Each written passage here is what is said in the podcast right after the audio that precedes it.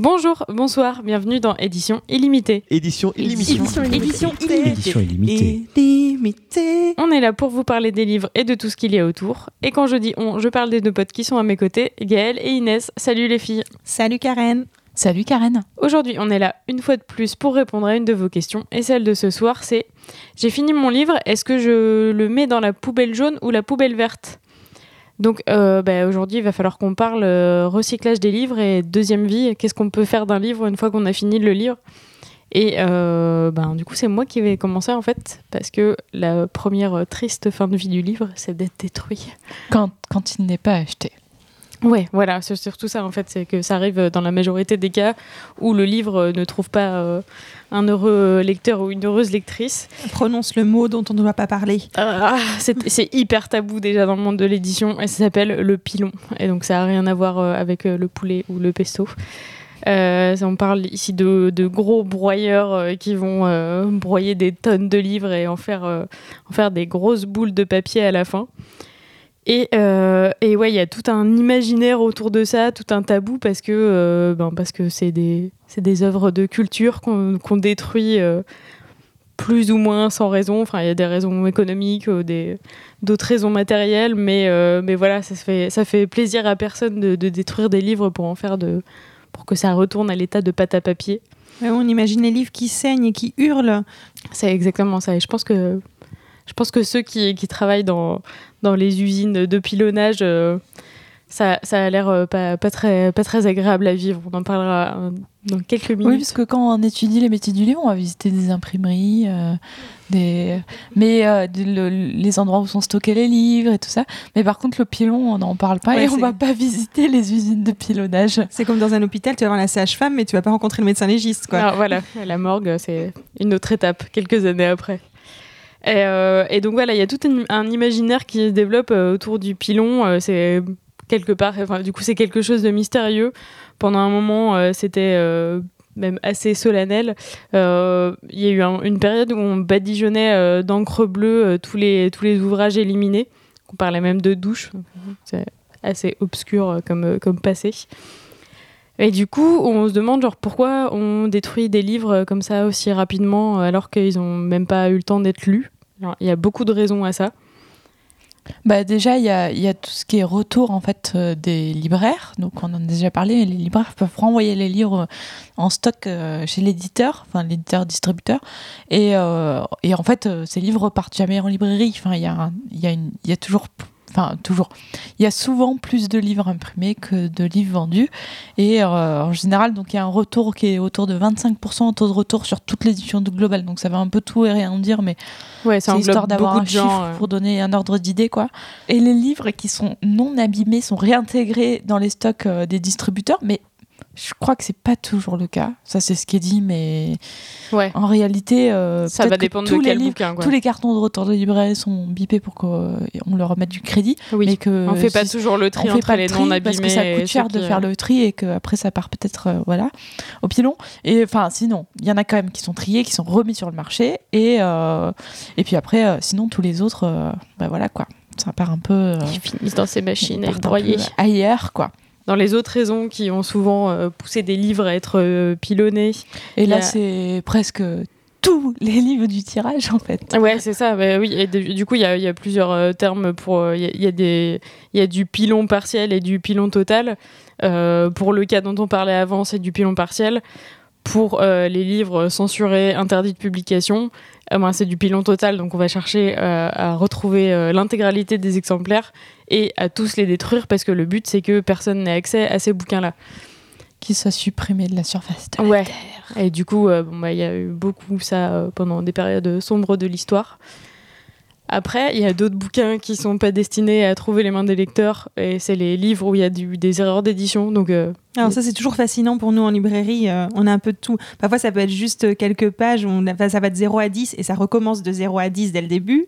Ou parfois Ouais. faut, pour le lire, faut avoir son livre à l'envers aussi. C'est ça sympa c'est ça. toutes les erreurs de fabrication en fait Ouais, exactement. dans la marge d'erreur en fait dans la alors que, ouais, comme on en a parlé dans d'autres épisodes, il y a pas mal d'étapes de contrôle pour, euh, pour voir que, enfin, pour vérifier s'il n'y a pas d'erreur d'illustration, de, voilà, de, de, foliotage euh, foiré, de pages à l'envers. Et ben voilà, il y a toujours des erreurs humaines. Et donc, euh, donc ces bouquins, ben, c'est pas très bon pour l'image de la maison d'édition de les mettre en vente euh, à disposition du public. Et la semaine dernière, je crois que j'ai eu ma préférée. C'était un, un jeune homme qui est venu et qui fait Il y a quand même un petit souci parce que je voulais acheter ce Damasio qui était en- édité en folio SF. Et en fait, quand on l'ouvre dedans, c'était une œuvre d'Asimov.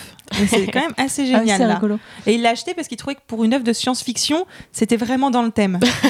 C'est vrai que c'était pas mal. Moi, j'en ai eu un- une un peu moins drôle. Euh, J'étais dans un roman euh, de poche de chez Gallmeister et en fait, euh, arrivé à la page euh, 180, enfin, ou plus, je sais plus, mais j'étais vraiment dans la, dans la fin, fin. Et bien, euh, je me suis retrouvée avec tout un feuillet euh, du début du roman et euh, je l'ai pas retrouvé après. Donc, il y avait un espèce de trou. Donc, je Et me là, suis tu dis c'est question.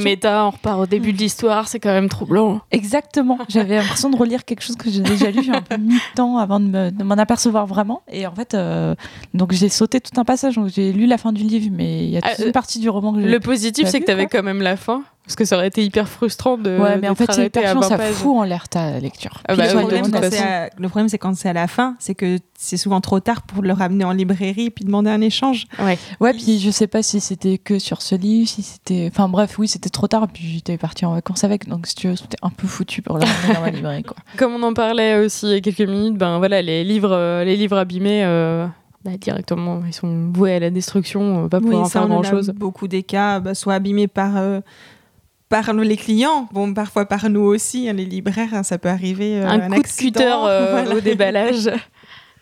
Ouais, ou alors euh, surtout euh, tout ce qui est livres animés en livre jeunesse, qui sont euh, manipulés par les enfants et qui en fait euh, sont, sont voués à être, euh, qui bat avec qui les à griffes et être qui au les retour déchire. et, et à finir au pilon. euh. Puis des fois, c'est juste des questions de, de taches de morve ou de gras, tu vois. Enfin, c'est pas forcément que le livre est déchiré, mais qu'il est sale. Ou alors des taches de sang, quand moi il y a des morts dans mes rayons. mais- Ça, c'est presque collector, cela dit. Ça pourrait avoir une deuxième vie. Euh, dans les autres catégories de, livres qui, euh, qui sont très souvent voués au, pilon, euh, on a les livres dont on dit qu'ils sont au faible coût facial. Donc, bah, c'est beaucoup les poches, enfin tout ce qui tout ce qui coûte pas cher à fabriquer et, qui finalement coûte presque plus cher à être stocké et qui se vend pas. Et ben, euh, et ben voilà, il y a un moment s'ils se, s'ils se vendent plus et qu'on ne peut plus en faire grand chose, et ben on les détruit. C'est vraiment le la- la- dans, la, dans, dans la problématique du pilon, euh, le coût du stockage des livres est évidemment hyper important parce que, parce que les livres, ben, ça prend de la place, euh, c'est souvent en grande quantité et, euh, et l'espace, ça coûte cher. Donc, euh, des fois, il vaut mieux les détruire, malheureusement. Ensuite, on a les livres millésimés. Euh, ben, du coup, euh, le Quid 98, euh, les, Les guides Guinness des des prénoms, aussi. ouais, Guinness des records, les guides des vins, euh, ben, en gros, tout ce qui est Les guides de voyage.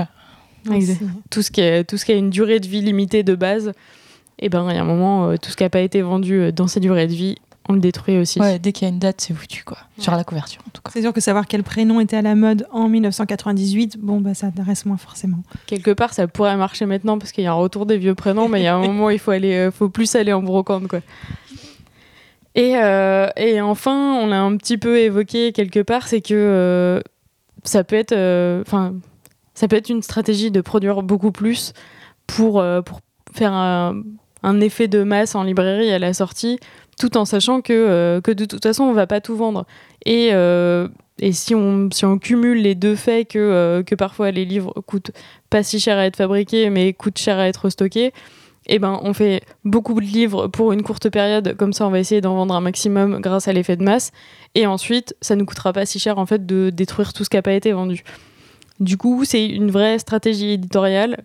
C'est pas forcément hyper cool en termes d'écologie parce que ben au final euh, on utilise des tonnes de papier qu'on sait qui vont être euh, détruites.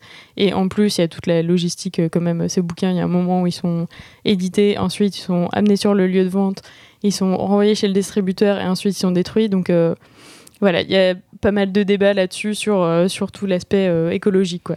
Mais ça concerne pas tous les livres, euh, ce genre de, de choses-là. C'est particulièrement les livres, donc en effet, pas cher à imprimer. Du coup, il n'y a pas de couleur à l'intérieur. On appelle ça livre noir. C'est pas forcément que la littérature, c'est. Beaucoup, Des- ouais, beaucoup de livres d'actualité, Ouais, politique, euh, les trucs qui vont se vendre clairement sur 2-3 mois, mais il faut que ça soit un gros coup éditorial quand ça sort. Et oui, de toute façon, c'est du texte sur du papier, euh, pas forcément de qualité parce qu'on n'a pas besoin de. C'est pas ce qu'on recherche dans ce type de bouquin. Donc, euh, donc voilà, on a beaucoup de, de tonnes de livres qui sont euh, tristement détruites. Mais du coup, qu'est-ce qu'on en fait de tous ces livres une fois qu'ils vont au pilon? Bah oui, parce que bon, ça reste, euh, ça reste de la pâte à papier euh, réutilisable et, et, et le papier recyclé, bah, finalement, on en utilise pas mal dans notre vie, et notamment, notamment sous forme de papier hygiénique. Donc euh, peut-être que des fois, vous vous essuyez les fesses avec des livres, ce qui est plutôt cool, même si c'est une triste fin pour un livre. Euh, mais en tout cas, euh, 100% des livres pilonnés sont recyclés. Euh, une fibre de papier vierge peut être euh, recyclée de 5 à 7 fois, donc euh, le, le cycle de vie du papier, euh, c'est presque, presque autant que celui d'un chat au final. Donc euh, ben, les nouvelles vies qu'il peut avoir, euh, ça peut être euh, donc, papier recyclé, carton, journaux, boîte à pizza, tract publicitaire. J'ai l'impression que le papier, plus il avance dans sa vie, euh, plus il est euh, voué à des, des usages euh, un peu moins classe, mais bon, au moins Puis j'imagine ma 4 fromage Proust. C'est quand même assez stylé. avec le texte encore imprimé sous la pâte, ce serait hyper poétique. Non, mais Proust ne va pas au pilon. bah, s'il est très abîmé. Gaël a mis un coup de cutter en, Oui, bon, ça va. en le sortant Ouais. du carton. C'est de la maladresse. voilà, et si cette, euh, cette mythologie et cette, euh, toute cette histoire au- autour du pilon vous intéresse, euh, il y a eu euh, quelques, quelques romans euh, qui en ont parlé. Le, un des plus récents et qui a un petit peu fait parler de lui récemment, c'est Le liseur du 6h27 de Jean-Paul Didier Laurent. Euh, et du coup, c'est l'histoire de, bah, de quelqu'un qui travaille euh, justement dans une euh, usine de, de pilonnage de livres. Et euh, tous les matins, dans le RER de 6h27, justement, il lit euh, aux passagers de son wagon des extraits de feuilles qu'il a épargnées euh, du, pilonnage, euh, parce que voilà, il, veut éviter à certaines, certaines feuilles d'être détruites et il sauve un peu la culture. Et c'est un peu, un peu la même histoire qui est racontée dans Une trop bruyante solitude de Bohumil Rabal, qui, selon mon appréciation, est beaucoup mieux racontée dans, dans ce, dans ce roman-là. Et, et moi, je l'ai même lu en BD et c'est euh, très beau et très bien illustré. Donc euh, voilà, je vous recommanderais plutôt celui-là que, que le liseur du 6h27, mais c'est qu'une question d'appréciation. Et pour parler d'une autre euh, seconde vie du livre, euh, on peut parler de l'occasion quand même, qui est un peu plus optimiste, on va dire. C'est là, vachement plus sera- joyeux, ouais. Exactement. Parce qu'en fait, ça va rester le même livre, mais qui va avoir une seconde vie. Enfin, on appelle ça aussi des livres de seconde main, d'ailleurs. C'est joli, c'est vraiment l'image que tu le passes de main à main. Oui, c'est beau. Euh, bah, L'occasion, ça va intéresser euh, bah, pour différentes raisons, parce que déjà, ça peut être moins cher quand même. Euh, ça, on en a parlé dans l'épisode sur le prix du livre. Euh, et après, il y a aussi un public qui s'intéresse à ça parce que c'est des livres qui vont posséder une histoire, ou après, on va trouver la perle rare de certains livres qui sont plus édités. Je fais clairement partie de ces gens-là.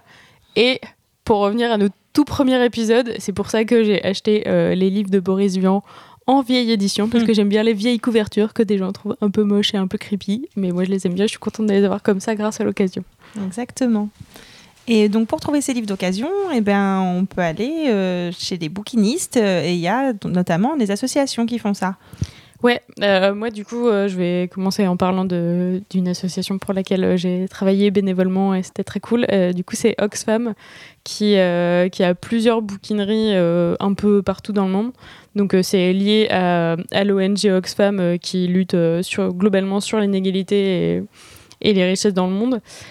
Il y en a beaucoup en Angleterre. En France, à ma connaissance, il y en a trois. Il y en a deux à Paris et une à Lille. Il y en a une. Et une à Strasbourg également, ouais.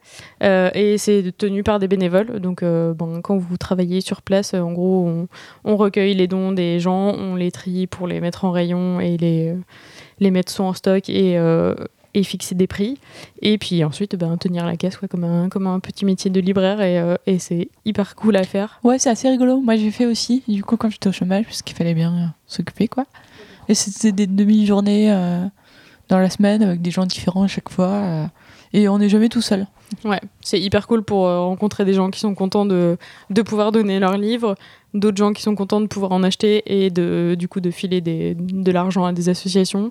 Et euh, ben, c'est un travail assez sympa à faire en tant que bénévole. Donc, euh, Et donc après, si- ce qui est plutôt agréable avec Oxfam, c'est que je trouve qu'on a l'impression de rentrer dans une librairie. Si on ne sait pas du premier lieu que c'est de l'occasion, on le voit pas en fait. Ouais, c'est vrai qu'il y a pas mal de clients qui venaient, qui demandaient si on avait quelque chose en stock ou si on pouvait le commander. Et ben, le fait est que non, parce qu'on fait avec ce qu'on a en rayon.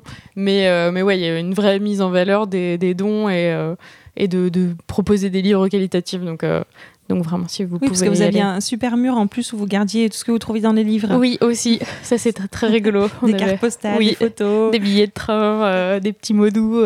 c'est des petits trucs cool à voir en librairie.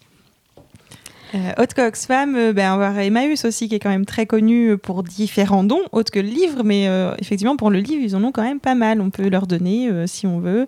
Et après, bah, effectivement, il faut fouiller, hein, comme le principe. Et euh, c'est voilà. super pas cher chez Emmaüs. C'est vraiment genre une mine d'or. si tu viens avec euh, 3 euros, tu peux re- repartir et refaire la moitié de ta bibliothèque.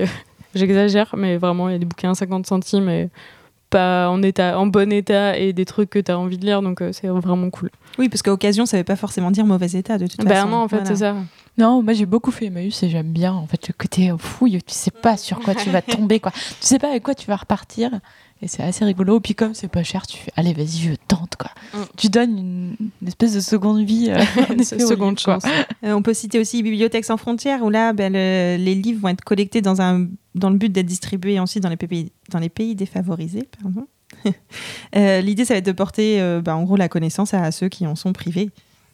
Ouais, et en plus, euh, du coup, c'est au final, c'est trois associations qui travaillent pas mal ensemble parce que euh, ben, Oxfam, par exemple, enfin moi, quand j'y quand j'y travaillais, il y avait certains bouquins qu'on qu'on avait- enfin qu'on voulait pas mettre euh, mettre en rayon parce qu'on avait déjà en plusieurs exemplaires ou euh, ou d'autres parce qu'on savait que c'était pas exactement euh, destiné aux clients qu'on aurait.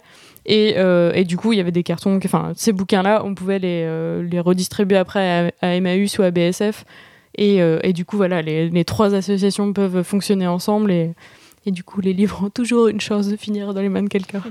Et autre que les associations, il y a aussi des entreprises qui vont vendre des livres d'occasion. Du business. Ouais, qu'on connaît un peu plus. Euh, Un des plus connus, alors surtout pour les Parisiens, mais pas que, parce qu'il y en a un peu partout dans les grandes villes en France. C'est Gibert. Alors, on ne sait jamais s'il faut dire Gibert Jeune ou Gibert Joseph. Et en fait, c'est deux choses différentes. Éclaircez-nous, Inès. Euh, en, réalité, au tout départ, c'était une seule et même bouquinerie. Alors, c'est un peu entre la librairie et la bouquinerie, parce qu'il y a vraiment les deux qui se côtoient.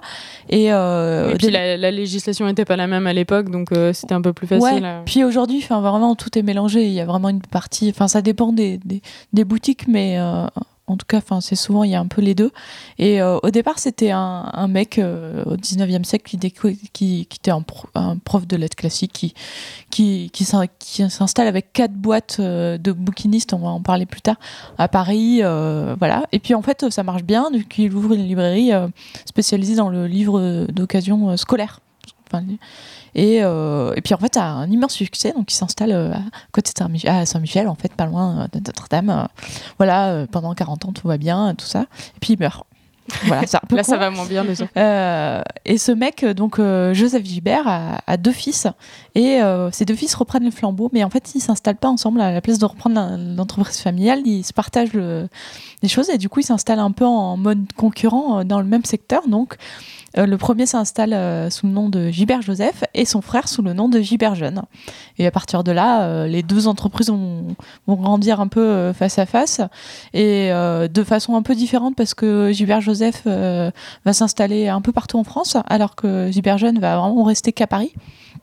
Et du coup, aujourd'hui, c'est repris sous un même groupe. euh, voilà, j'ai pas. Oui, c'est ça, tout le monde s'y perd maintenant et euh, bon, ça reste. euh, Aujourd'hui, puis ça appartient resté la au- même au famille, même quoi. groupe, mais pendant un temps, c'était plus les mêmes entreprises avec deux directeurs différents. euh, voilà. Et puis, donc ces magasins, c'est des énormes boutiques, surtout à Paris, où il y a, je sais pas combien d'étages. Enfin, Ouais, on puis dans, le même quartier, il y a a- 3-4 libraires. Enfin, il y a 3-4 il y en a un qui- Gibert jeunes Il y en différents. a un qui est pour le livre scolaire, l'autre la littérature, l'autre les guides de voyage, les CD. Enfin Ouais. bref, c'est à s'y perdre. Euh, mais tout est dans le même quartier à pied, donc en même temps, euh, tout est accessible. Et puis, euh, on peut acheter des occasions, mais on peut aussi les vendre. Alors, ils reprennent pas tout. Sur le site internet, on peut intégrer le, le code ISBN et savoir s'ils reprennent ou pas et à quel prix. Et le mettre dans un petit carton et le déposer à la poste et rien avoir à faire d'autre. C'est assez Ouais. pratique. Après, vous attendez pas à, à vous faire un masse d'argent et avec, euh, avec ce système-là. euh, et puis, euh, oubliez l'espoir de vendre votre euh, livre d'histoire de troisième. c'est complètement obsolète. Surtout si vous êtes né en 85, a priori, c'est dépassé. Quoi, le programme a changé? Et du coup, à côté de Gibert, il y, en- il y en a un autre qui est assez connu à Paris. euh. Eh ben oui, c'est Bouligné. Ça va être le même principe que Gibert. Il a ouvert euh, fin 19e à Paris, dans le quartier latin. Voilà. Ils te les reprennent encore moins cher. Vraiment. En vrai- Moi, clairement, mon parcours en arrivant à Paris, c'est que j'arrivais avec euh, ma petite valise ou mon sac à dos euh, plein de sacs et euh, j'allais euh, chez Gibert Jeune pour vendre mes bouquins. Et tout ce que Gilbert Jeune ne reprenait pas, j'allais chez Boulinier. Et là, c'est clairement 50 centimes le bouquin. Et pareil, le CD ou je sais pas quoi. Je vendais des CD à l'époque. Et, le euh, reste euh, à Oxfam. Ouais, et le reste, en, en plus, maintenant, il y a un peu des gens qui te, qui te sautent à la gorge à la sortie de chez Gilbert Jeune pour dire Oh, les récupère pour. On sait pas trop quoi. Mais euh, il y a toujours des gens pour récupérer tes en livres tout dans cas, le quartier. tu ouais. reviens avec les mains dans les poches et t'as Oui, plus de livres Et à c'est ce que porter. tu cherchais à la base. Et quelques euros que tu peux aller dépenser aussitôt à la librairie d'à côté. c'est plutôt pratique. Ou alors le soir en te payant une bien. bière. J'avais pensé à ça au début, mais. Avec ce qui reste. Voilà, mais après il y en a plein d'autres des, des bouquinistes d'entreprise en fait, enfin comme ça. il Y a... Ouais, Book Off, c'est une autre Off, chaîne euh, aussi à où c'est pas très cher et Mais pas c'est trop unique- mal mis en c'est- C'est valeur. uniquement parisien. Après c'est vrai que Bah, ce qui est très parisien aussi, c'est les bouquinistes. oui, alors les bouquinistes des quais de Seine, s'il te plaît Gaëlle. Pardon. Euh, oui, parce que c'est devenu ultra, ultra connu en fait. C'est-à-dire qu'à partir du moment où on vient faire les touristes à Paris et qu'on fait une petite balade sur les quais de Seine, on tombe forcément sur ces boîtes vertes, euh, voilà, qui font complètement partie du, du patrimoine littéraire et historique euh, de Paris. Ça a été un Euh, peu un, un rêve, un moment, jusqu'à ce que je découvre ce que tu vas nous dévoiler sur leurs conditions de travail. Mais, euh, mais C'est je me compliqué. disais, oh, c'est un peu c'est assez bucolique et c'est sur les quais de Seine et on vend des livres, ça a l'air Ouais, hyper cool. Comme ça, ça a l'air pas mal. C'est en effet les noms des quais de Seine, donc sur la rive droite euh, et un peu sur la rive gauche. Du côté de Saint-Michel, Ouais, Notre-Dame, on reste dans le euh, même voilà. quartier. euh. euh, le Louvre. On va pas plus loin, on reste vraiment au centre de Paris. Et en tout, il y a donc 10 217 bouquinistes dans euh, 900 boîtes vertes. Euh, donc du coup, voilà, il y en a qui en ont plusieurs. Donc ça, fait environ 300 000 œuvres littéraires euh, anciennes ou contemporaines, avec aussi des affiches, des estampes, des revues, des cartes postales, enfin voilà, il y a plein de trucs. Il y a quelques trucs autour de Paris. Des décapsuleurs, des briquets. Ouais, c'est ça. Alors que normalement, ils ont c'est pas trop assumé ce genre de truc. Alors c'est Ouais, ils ont été obligés de se diversifier un peu à un moment Bah, euh, pour des raisons financières, je pense. c'est ce qui fonctionne, quoi, je pense. Et donc, euh, pourquoi ces boîtes sont vertes? Vous vous posez tous la question, j'imagine. Pourquoi ces boîtes sont vertes, Inès? En fait, elles sont peintes en vert wagon euh, afin d'être en harmonie avec le mobilier urbain. C'est-à-dire que les, les fontaines voilà, c'est les colonnes, euh, les colonnes Maurice, c'était de la- cette couleur-là, et il fallait que ce soit pareil. Donc, et c'est Je, pareil. je découvre par la même occasion qu'il y a une nuance de vert qui s'appelle le vert wagon. Mais, euh, Écoute, mais du coup, c'est une couleur, couleur urbaine, En treillis, ça aurait été pas mal aussi, non? Et euh, c'est pareil, il y a une taille euh, très précise, donc la dimension est hyper réglementée depuis 1930. Donc le couvercle relevé ne doit pas dépasser 2,10 mètres au-dessus du sol afin de ne pas boucher la vue. Ce qui est tout est hyper bien en pensé, fait, hein. ouais. Euh, Enfin voilà. Et après, euh, donc ces boîtes vertes, on, on finit par, euh, même si c'est compliqué de vivre avec tout ça, elles sont depuis là le 6 février 2019 rentrées au patrimoine culturel immatériel de l'inventaire français. Ah. Ce qui euh, un peu les sauve et leur permet un avenir euh, meilleur. Donc comment on devient bouquiniste? Tu t'es sûrement posé la question, Karen. Je m'étais pas trop renseignée parce que j'ai vite abandonné la vocation, mais, mais Bah, sait-on fait, jamais. euh, tout est sur le site de la mairie de Paris. Si ça intéresse nos auditeurs, euh, c'est la mairie de Paris qui délivre le- le- le- l'autorisation. Euh, c'est, on peut reprendre une boîte verte que s'il y en a une vacante. Euh, C'est un peu ouais, comme les taxis, quoi. Il y a, des- il y a un, nombre de, un nombre de taxis limité bah, et il y a un nombre de boîtes donc en fait, euh, clairement, oui. Tu peux pas jeter plus ta boîte à côté d'un mec non, c'est comme ça à pas possible. Et puis après, c'est compliqué parce que, enfin, les dossiers sont hyper réglementés, mais surtout parce qu'en fait, il n'y a pas de loyer pour ces boîtes. Voilà. Elles sont mises à la disposition, ça fait partie du, du patrimoine, il faut les entretenir, il faut avoir, euh, faut être vraiment présent au moins trois jours par semaine, on peut pas déléguer quelque chose à quelqu'un. Enfin voilà, il y a tout un règlement hyper long, euh, je vous passerai les détails. Et donc c'est pas un métier si facile que ça. Euh, Il y a beaucoup de bouquinistes qui abandonnent. Et puis tu travailles dehors toute l'année. et quoi. puis après, ça dépend où tu te trouves. Il y a des endroits où c'est meilleur. les, les, dernières arrivées se retrouvent dans les coins un peu, un peu perdus, là où il y a un peu moins de, un peu moins de touristes. Euh, Ils appellent ça le purgatoire. si t'es si tout proche de Saint-Michel, euh, enfin, Et côté Châtelet, Notre-Dame. Notre-Dame, euh, c'est Ouais. royal. Dès que tu commences à t'éloigner un peu, oui, Ouais. t'es perdu au milieu de nulle part. quoi. Bon, voilà. Du coup, ils s'en- sortent, mais euh, difficilement. Et puis aussi, euh, ils voient ça qu'aujourd'hui, les, les gens ont un peu moins d'argent, les appartements sont plus petits, et que c'est vraiment devenu un truc à touristes, alors qu'avant, il y avait vraiment un public de Parisiens qui partaient euh, rechercher vraiment plein de livres dans les boîtes. C'est une belle histoire, mais ouais, qui est, qui est un peu en péril, malheureusement. Enfin, en tout cas, c'est pas, c'est pas un métier de rêve, malheureusement, alors que ça aurait pu être assez cool. Et donc, oui, du coup, on parlait d'Internet, qui est un gros concurrent. C'est ça. On peut aussi fouiller les livres d'occasion, mais on les touche pas, mais on les fouille euh, sur Internet directement. Et évidemment, ben, le plus connu, ça va être le démon Amazon. Euh, dont on se refuse à parler souvent, mais bon, on est obligé de savoir que ça va pas existe. prononcer le nom exactement. Et ben oui, évidemment, c'est le, le premier site de vente de livres d'occasion parce qu'on va tout trouver dessus, aussi bien ben, des particuliers qui vont les vendre que des professionnels. Des marketplaces, comme on dit. Exactement. Euh, mais pour en citer d'autres, euh, il y a aussi chapitre.com qui était le plus connu avant l'arrivée d'Amazon, effectivement. En Oui, France, ouais. surtout que, oui, Ouais. comme on l'a déjà dit, Amazon, à la base, c'était que de la vente de livres, et donc c'était vraiment le gros concurrent. Maintenant, c'est le concurrent de tout le monde, surtout dans le commerce. Oui, c'est vrai. mais Bah, le truc, c'est que tu vas sur Amazon, tu trouves tout, quoi. Donc, Bah euh, Ouais. c'est hyper compliqué de concurrencer Amazon euh, sur tous les niveaux. Et du coup, les gens mettent plus, les qui vendent leurs livres, mettent plutôt leurs livres à vendre sur Amazon que sur euh, chapitre.com, quoi. oui, je pense qu'il y a peu de gens, euh, peut-être dans nos auditeurs, il y en a qui connaissent chapitre.com, mais je pense que à l'échelle mondiale, enfin même à Ouais. l'échelle française, Oui, parce que bah c'est assez français, chapitre.com. Mais bon, ça reste euh, confidentiel. Mais après, vous pouvez aussi les vendre ou les acheter sur euh, d'autres sites. Il y a AB Books, euh, Recycle Livre aussi, ou Memox aussi, qui fonctionne bien. Ouais, et qui sont des, des vraies plateformes de livres d'occasion assez orientées, associatifs, un peu écolo Ouais. et tout. Donc là, il y a, y a une autre cible, donc c'est- ça vise d'autres gens, c'est c'est cool. Et après, ben, même les grosses chaînes s'y mettent, hein, puisque la FNAC a aussi, euh, sur le site, vous pouvez trouver les livres d'occasion euh, par des revendeurs. Ben, là, vous allez retrouver effectivement, de toute façon, euh, Gibert ou euh, Chapitre qui vont utiliser cette plateforme-là pour les vendre. Malin. Bah, L'avantage de chercher un livre d'occasion sur Internet, c'est qu'on est sûr de le retrouver, quoi. Pratiquement. Après, à quel prix euh, Oui, C'est que de oui, la valeur euh, du livre, mais euh, alors que si tu te déplaces dans une bouquinerie, t'es pas sûr de ce bah, que tu, vas trouver. peux en faire 20 avant de trouver ce que Oui. tu cherches. Ouais. Mm, mm. C'est pour ça que euh, le, le, le public visé est pas forcément le même parce que si tu te balades dans une bouquinerie d'occasion, c'est vas priori. chiner. Ouais, voilà.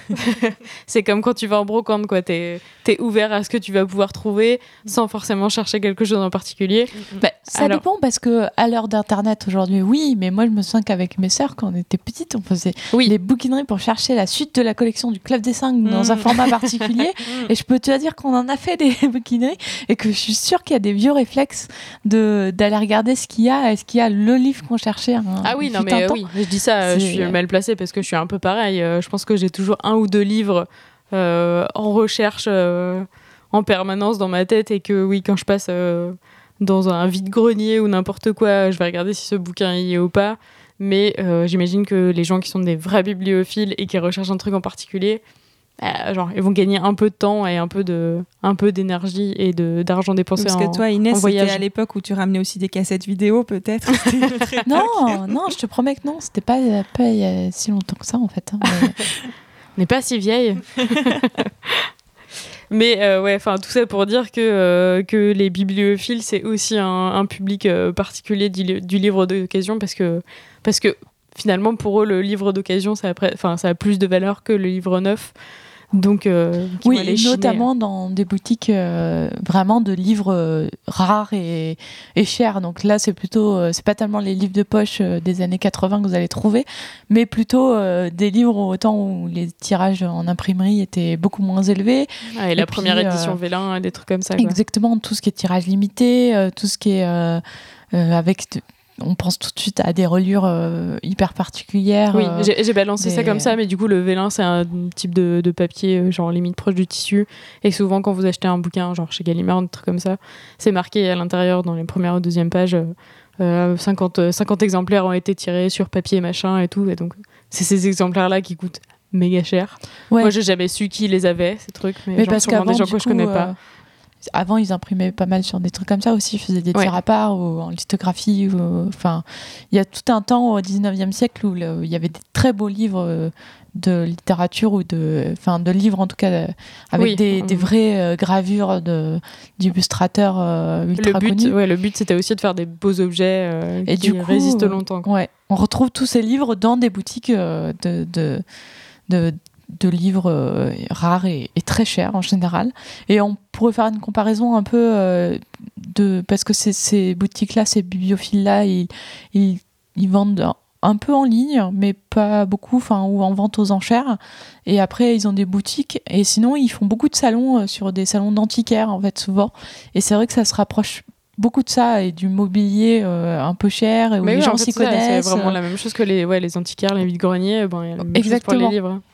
Les antiquaires sont, sont- se rapprochaient aux, aux, aux bibliophiles et aux beaux livres, euh, beaux livres d'art et rares et chers, et les, et les, les vieux livres de poche euh, qu'on peut trouver sur les vides-greniers, c'est exactement ça, quoi. Et, euh, et pour finir sur, euh, sur les autres vies du livre, eh ben, il y a quelque chose que vous pouvez faire tout simplement et que vous avez peut-être croisé dans vos rues. Il y a des boîtes à livres. Donc, euh, bon, voilà, un bouquin que vous avez fini de lire, vous avez personne à qui le passer, vous pouvez le laisser dans une boîte et vous pouvez en reprendre un euh, selon ce qui se trouve dans la boîte et selon ce qui vous intéresse. Et euh, il y a une autre euh, pratique assez sympa qui s'appelle le book crossing. Peut-être que l'une de vous peut en parler un peu plus en détail. Bah, le book crossing, c'est un, un système international de, pour se prêter les livres. En fait, le but, c'est au départ d'abandonner un livre dans un lieu public et qu'il soit repris par quelqu'un.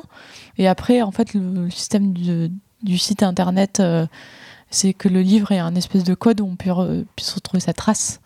Donc, Ouais. C'est pour le côté un peu rigolo de voir si le livre a traversé le monde et que toi pas, en fait. euh, voilà. Mais euh, c'est un système pour se donner des livres, euh, donner des livres à des inconnus, en fait. Ouais, c'est assez chouette. Ça, vous pouvez les laisser dans la rue. Moi, je les laisse en bas de mon immeuble aussi. Les gens se servent. Vous pouvez les donner dans les bibliothèques aussi. Parfois, ils les reprennent. Ouais, puis après, on peut les échanger. euh, à votre, euh, votre petit cousin, votre petite cousine. euh. Et, euh, et si c'est un livre que vous avez pas trop aimé, euh, vous pouvez aussi en faire, euh, par exemple, des petits hérissons en repliant les feuilles ou ce genre de choses. Après, il y a d'autres artistes qui en, qui en font vraiment des œuvres d'art, Tu euh, pourrais qui nous faire un des tuto sur livres. Instagram, quand même, je sais pas. C'est possible. vraiment, je peux faire ça. Parce que ouais, j'ai pas envie de dire qu'il y a des livres qui le méritent, mais bon, euh, si ça peut servir à autre chose, et ben, autant que ça serve. Ou une table qui, bah, qui penche un petit peu aussi. Faites-en ce que vous voulez. du coup, vous l'aurez compris, euh, ben, les livres, euh, il y a plein de façons pour eux de se réincarner et euh, ben, il y a toujours un moyen pour eux de leur trouver un nouveau lecteur, une nouvelle lectrice ou un autre usage. Avant de conclure, les filles, est-ce que vous avez quelque chose autour du livre à partager? Oui, moi je suis contente parce qu'il y a la suite de Poulet grillé qui est sortie. Alors il y avait déjà eu un deuxième tome. Poulet grillé, c'est du, du polar euh, un peu déjanté. On va dire c'est un peu version Les Pieds Nickelés avec une bande de losers qui se retrouvent à enquêter. C'est super drôle et c'est un petit côté euh, Pénac et la saga Malocène. Je me l'ai très bien vendu, il est dans mon sac et peut-être que j'y jetterai. euh, Et donc là, c'est le, le troisième tome qui est sorti, s'appelle Arrêt d'essai et c'est écrit par Sophie Enaf et c'est vraiment top. Il est joli, il est orange pétant, j'aime bien. Oui, le premier est orange pétant, le deuxième est vert fluo, enfin c'est vraiment top. Euh, moi, j'ai aussi une autre petite reco. Euh, Marine Denis, qu'on avait reçue dans, dans la première saison, elle a fait un petit annuaire des comptes euh, Bookstagram qu'elle recommande. Donc, ça, ah, c'est à retrouver sur, sur son site La vie est un roman et aussi évidemment sur son compte Instagram. Et Et puis, puis, euh, c'est pas le premier annuaire qu'elle a fait, donc. oui, enfin, elle a fait des annuaires euh, d'éditeurs euh, d'éditeurs de voyage. jeunesse, De voyage, ouais. Enfin, Elle a aussi fait un annuaire des sites euh, où trouver du travail si vous cherchez un, un emploi dans les métiers du livre. Enfin bref, on vous conseille de toute façon de, euh, suivre Marine euh, un, peu, partout sur les réseaux sociaux parce que tout ce qu'elle dit est assez intéressant. Sur ce, c'est à la fin de cet épisode. Merci à toutes et tous de nous écouter et on va comme d'habitude vous laisser avec l'épilogue. Et d'ailleurs, si vous voulez vous-même répondre aux questions de l'épilogue, euh, n'hésitez pas à vous enregistrer sur votre téléphone ou avec un enregistreur. Vous pouvez retrouver les questions en story à la une sur Instagram ou sur Facebook et sur Twitter. Sur ce, on vous laisse. Merci encore et à la prochaine. Salut Salut Alors raconte-nous ton souvenir le plus marquant lié à la lecture. Eh bien écoutez, c'est un souvenir d'humiliation. Voilà, je, je me suis fait humilier. Euh, C'était en 2008, si je ne dis pas de bêtises, et j'étais descendu faire les vendanges un mois de septembre. Je venais d'avoir 22 ans. Et il se trouve que voilà, j'ai euh, au cours de, cette expérience des vendanges, j'ai complètement craqué pour une petite vendangeuse qui se trouvait là. Euh, C'était une jeune femme en lettres modernes à la Sorbonne. Et il se trouve qu'un après-midi, euh, alors que je, n'avais pas encore euh, fait état de, de mon attirance pour elle, elle s'est emparée du bouquin que, que j'avais emporté avec moi et qui se trouvait être un livre de Paolo Coelho. Voilà, Euh, je vous laisse méditer là-dessus. Et en fait, elle a pris le livre et elle s'est mise à le lire. Et en fait, très rapidement, elle, mis- elle a commencé de pouffer, en fait. Parce que, bon, bah, manifestement, ce qu'elle lisait à l'intérieur la faisait, la faisait beaucoup rire. Et puis, euh, très vite, euh, elle est partie dans une forme d'hilarité, fou rire, et elle s'est sentie, euh, elle s'est sentie pousser des ailes. Et en fait, elle a commencé de lire à voix haute et de- d'entraîner, en fait, euh, le- le- les personnes qui se trouvaient là, euh, eh bien, dans son, dans son hilarité. Et, et force est de constater qu'elle a été contagieuse et que d'un coup d'un seul, je, me suis retrouvé entouré de gens qui, riaient de mes lectures parce que bon bah voilà, elle était très douée, elle, elle singeait la plume de l'auteur et euh, elle faisait tout sonner comme étant parfaitement mièvre et ridicule. Alors qu'on est tous au courant que Paolo Coelho n'est ni mièvre ni ridicule, mais bon. Euh, voilà, j'ai donc euh, j'étais isolé comme ça euh, sous, cette pluie de rire très très très humiliante. Je, je crois malgré tout avoir été assez stoïque dans cette épreuve et avoir fait contre mauvaise fortune bon cœur. Parce qu'en fait, euh, bah, dès, lors que j'ai compris ce qui était en train de se passer, je, crois que j'ai décidé de croire qu'elle euh, faisait peut-être ça pour, euh, pour attirer mon attention, que, c'était une façon de, me témoigner eh bien, son attirance. Et donc, ça m'a rendu en fait plutôt, plutôt, plutôt heureux. Et voilà, donc je, sans dire comment tout ça s'est terminé, je, garde un souvenir euh, plein de, tendresse euh, à l'égard de ce petit épisode. Et, euh, et à chaque fois que j'entends parler de Paolo Coelho, eh bien, eh bien, ça me fait sourire. Voilà. Alors, ma position préférée pour lire, c'est assis. Je, je trouve qu'assis, c'est bien pour lire. Euh, voilà, les coudes posés sur les genoux, le, livre entre les mains, et puis le corps un petit peu penché au-dessus du livre, comme ça, je, trouve ça très bien. Euh, J'aurais voulu dire le hamac, mais euh, bon, le, le hamac, c'est pas facile à installer partout, donc je vais rester sur la position assise. Mon genre de livre préféré, je dirais que c'est les sagas familiales. J'ai l'impression que ça fait très nul de dire que j'aime les sagas familiales.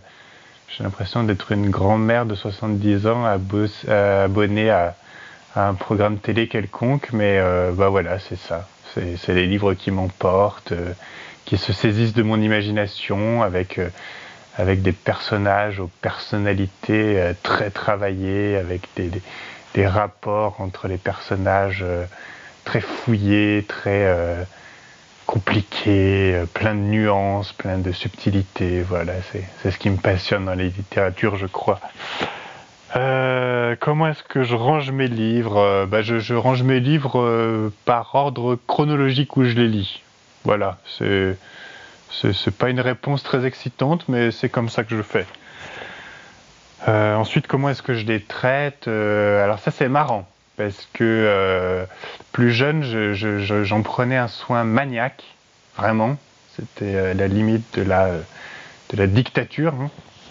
Et puis en vieillissant, bah, plus du tout. C'est-à-dire que, en fait, j'aime assez l'idée que, les livres euh, reflètent physiquement les, bah, événements dans lesquels je les ai entraînés. Donc euh, voilà, j'ai- j'ai- j'aime l'idée que si j'ai lu un livre à la plage, il emportera avec lui des grains de sable. J'aime l'idée que si j'ai euh, si oublié un livre au fond d'un sac à dos sur lequel s'est renversé de la confiture, eh bien euh, qu'il soit tout rouge. J'aime cette idée, voilà. Ce qui, m'emmène à la, à la question suivante quel est le livre que j'ai le plus abîmé? Eh bien, écoutez, il s'agissait d'un livre de John Kennedy Toole, La conjuration des imbéciles. Il était au fond, en fait, contre la paroi d'un sac à dos qui était donc sur mon dos. la nuit où, où j'ai fait l'ascension du mont Fuji au Japon. les conditions étaient diluviennes, euh, la pluie tombait de droite, de gauche, euh, d'en bas, elle tombait d'en bas. Et euh, voilà, le livre était une véritable éponge quand je l'ai sorti après cette épreuve. Et il occupe aujourd'hui deux fois plus de place dans ma bibliothèque qu'il ne devrait, tant il est gondolé, le pauvre petit bouquin. alors le, dernier livre que j'ai acheté, eh bien, c'était un livre, c'était un comics Batman, voilà, que je, que je me suis acheté pour moi, très égoïstement, un cadeau que je me suis fait. Euh, un cadeau un peu geek, un peu Madeleine, parce que, parce que j'aime Batman depuis ma plus tendre enfance et que euh, je n'ai pas honte de le dire. Euh, encore aujourd'hui, il m'arrive de lire des comics Batman. la plupart d'entre eux sont des purges, mais certains sont des petites pépites et voilà. Il s'agissait d'une petite pépite, donc j'en suis très heureux. Euh, mon, moment préféré pour lire, je n'en ai pas particulièrement. Je, j'aime lire aux toilettes. oui, les toilettes, je trouve que c'est un endroit plutôt sympa pour lire, même si ça devient assez rapidement inconfortable. Mais sinon, je, me rends compte que je lis beaucoup dès lors qu'il s'agit d'attendre. Voilà.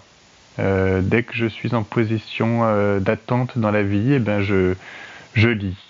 Donc euh, je lis souvent parce que en fait, qu'on le veuille ou non, on attend souvent dans la vie. Hein, un rendez-vous chez le médecin, un métro, un train, un avion, un, ami en retard, un, film qui n'a pas encore commencé. Voilà. Et, ben, tous ces petits moments mis bout à bout font que je, suis un lecteur assez vorace et que voilà, c'est les moments euh, pendant lesquels je lis le, plus.